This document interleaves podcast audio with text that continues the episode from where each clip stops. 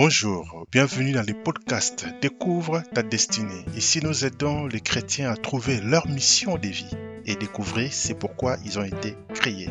Car tout le monde a le droit d'accomplir le but de son existence.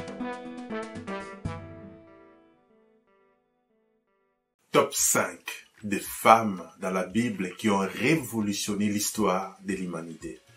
Salut, je m'appelle Elie. Bienvenue dans Découvre ta destinée. Aujourd'hui, je vais vous parler des femmes. La Bible ne parle pas que des hommes, parle aussi des femmes. Et d'ailleurs, j'aime dire aux femmes que tous les grands personnages qu'on cite dans la Bible existent parce qu'ils ont eu des mères. C'est pourquoi dans la Bible, on ne néglige pas la femme. La femme a sa place. Dieu n'a jamais négligé la femme. La femme est toujours honorée dans la Bible. Détrompez-vous de tout ce qu'on peut vous dire. Aujourd'hui, les gens veulent faire du féminisme quelque chose de spécial. Mais si vous lisez la Bible, vous vous rendez compte que Dieu a toujours honoré la femme. L'histoire de la Bible nous montre que la femme a toujours été honorée. Et là où les religieux ont voulu négliger la femme, Jésus est venu remettre les pendules à l'heure. Alors aujourd'hui, je vous parle de cinq personnages bibliques, des femmes qui ont révolutionné l'histoire de l'humanité. Alors accrochez-vous, installez-vous confortablement et c'est parti. À la cinquième position, j'ai mis Séphora. Alors qui est Séphora Séphora, c'est l'épouse de Moïse, une femme extraordinaire. Vous pouvez vous poser la question, mais Séphora, on n'en parle pas beaucoup dans la Bible. Effectivement, le plus important, ce n'est pas de jouer le premier rôle. On peut jouer le second rôle tout en étant quelqu'un d'indispensable. Sans Séphora, Moïse serait déjà mort et il y aurait personne pour libérer les enfants d'Israël de l'esclavage en Égypte.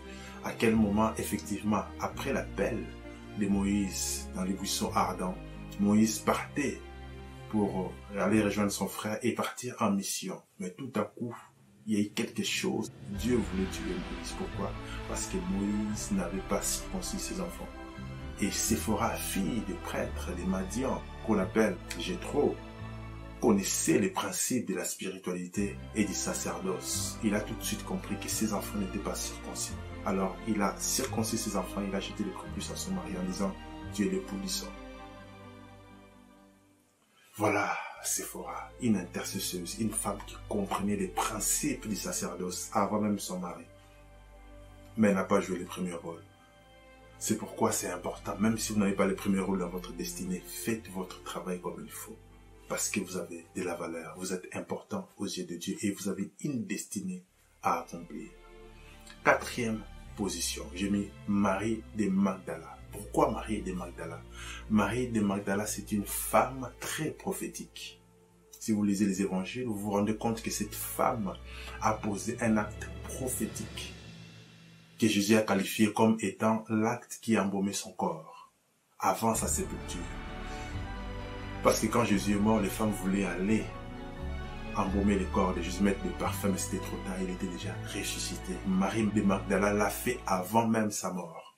Et c'est pourquoi Jésus disait au sujet de cette femme que cette femme, son acte était prophétique. Et partout où on allait prêcher l'évangile, on devait parler de cette femme, de ce qu'elle a fait. Raison pour laquelle aujourd'hui nous parlons de cette femme. En d'autres termes, partout où on parle de l'évangile, on doit parler de cette femme. Ça veut dire que si tu prêches l'évangile et que tu ne parles pas aussi de cette femme, c'est comme si tu n'as pas prêché l'évangile. Cette femme, son acte est évangélique, prophétique, sur le Messie, sur sa résurrection. C'est extraordinaire, Marie de Magdala. À la troisième position, j'ai mis Marie, la mère de Jésus. Pourquoi Marie, la mère de Jésus? Parce que cette femme a porté le sauveur du monde elle était vierge. Une vierge qui tombe enceinte, c'était un scandale. Elle a risqué sa vie parce qu'on aurait pu la lapider en ce temps-là. Mais elle a accepté la volonté de Dieu. Elle a accepté de porter le propre, entre guillemets, la honte, entre guillemets, de se retrouver enceinte avant le mariage pour sauver l'humanité. Elle a accepté quelque chose d'extraordinaire pour servir Dieu. Aujourd'hui, avec du recul, on se rend compte que on a l'impression que c'était facile, mais ce n'était pas facile pour elle. Mais elle l'a accepté. C'est une femme extraordinaire. Par elle, le sauveur de l'humanité est arrivé. C'est une femme qui est honorée. C'est une femme qui a une place extraordinaire auprès de Dieu dans le royaume de Dieu. Magnifique. Numéro 2, je mis Sarah, femme d'Abraham. Cette femme est extraordinaire. Vous savez, quand vous lisez l'histoire, on parle beaucoup d'Abraham.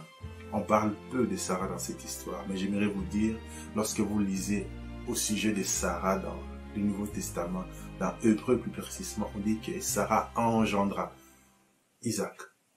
Comment est-ce qu'une femme peut engendrer C'est l'homme qui engendre, c'est l'homme qui donne la sémence. Mais au sujet de Sarah, on dit Sarah engendra pour montrer à quel point cette femme avait une foi extraordinaire. Et par cette foi, elle a donné naissance à Isaac, le fils de la promesse, le fils identifié au type du Christ. C'est extraordinaire. Sarah, c'est une femme exceptionnelle. À la première place, accrochez-vous bien, j'ai mis Ève.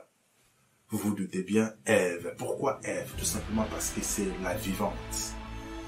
C'est la mère de nous tous. Nous sommes tous sortis d'Ève, cette femme extraordinaire, la femme parfaite. S'il y a une femme parfaite sur la terre, c'était Ève. Une beauté extraordinaire, une bonté extraordinaire, une porteuse de la vie. Sa vie n'a pas été simple parce qu'elle a connu la chute. Quitter l'Éden, s'est retrouvée dans la vie et apprendre toute seule, sans mère, sans qui que ce soit, c'était pas facile pour cette femme. Mais tout ce que nous connaissons aujourd'hui vient de cette femme, Ève, porteuse de la vie. Elle mérite l'honneur. Elle mérite d'être célébrée. C'est une personnage qui a changé l'humanité. C'est grâce à elle que nous existons tous aujourd'hui, parce que c'est la mère des vivants. Elle est la vivante. C'est pourquoi on l'appelle Ève. Voilà mon top 5 des femmes extraordinaires de la Bible qui ont changé l'histoire de l'humanité, qui ont accompli leur destinée sur cette terre. Et je te souhaite aussi d'accomplir ta destinée. Si tu veux découvrir c'est pourquoi tu existes, abonne-toi, active la cloche de notification parce que tu es à la bonne fréquence pour découvrir pourquoi tu es sur cette terre. Alors, partage cette vidéo à d'autres personnes et restez connectés. Découvre ta destinée. À très bientôt. Ciao. Vous est-il déjà arrivé de vous poser ces questions? Qui suis-je? Pourquoi suis-je sur la terre? C'est tout à fait normal, car cela arrive à tout le monde.